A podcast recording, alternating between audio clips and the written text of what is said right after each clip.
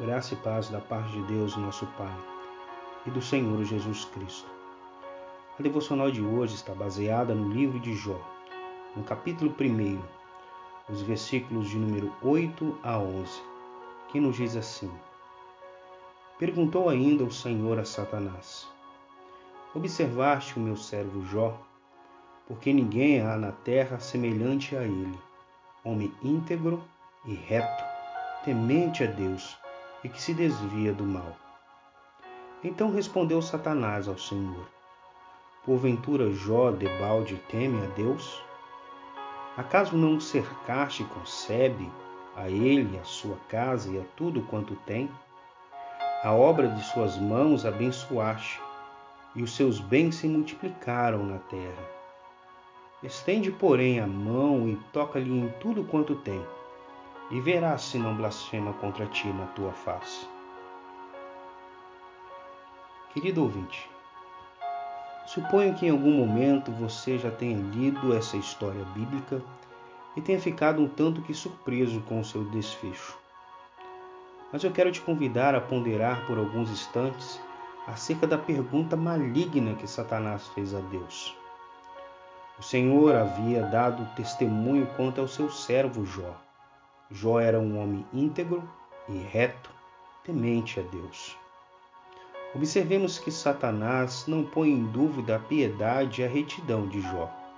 Todavia, ele se nega a reconhecer que a piedade de Jó seja desinteressada, ou seja, que não esteja ligada tão somente a uma expectativa de recompensa. Sinceramente, Penso que essa é uma daquelas perguntas que todos aqueles que dizem amar a Deus devem fazer a si mesmos. Pois amar a Deus quando gozamos de prosperidade em todas as áreas da vida é fácil, não é mesmo? Mas e quando vêm os dias maus? Quando perdemos a saúde, perdemos as pessoas que amamos, os bens que possuímos, Será que ficamos firmes no que diz respeito à nossa fé, amor e devoção a Deus? Será que realmente estamos dispostos a amar o Senhor quando caminhamos pelos vales sombrios da vida? Discorrendo sobre a pergunta de Satanás, o grande pregador Charles Spurgeon disse que o amor de algumas pessoas é um amor à mesa e não ao anfitrião um amor à despensa e não ao dono da casa. Queridos ouvintes, que o nosso amor a Deus seja como o amor de Jó, um amor desinteresseiro.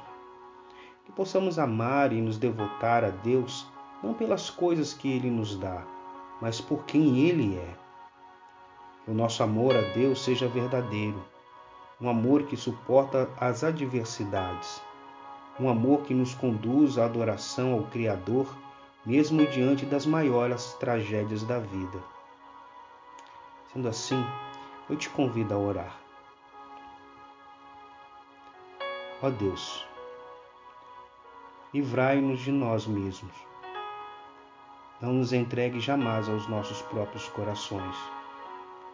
Que possamos amar ao Senhor, independente das bênçãos que o Senhor nos dá e assim, quando estivermos em meias tribulações, todavia nos alegraremos e adoraremos ao Senhor.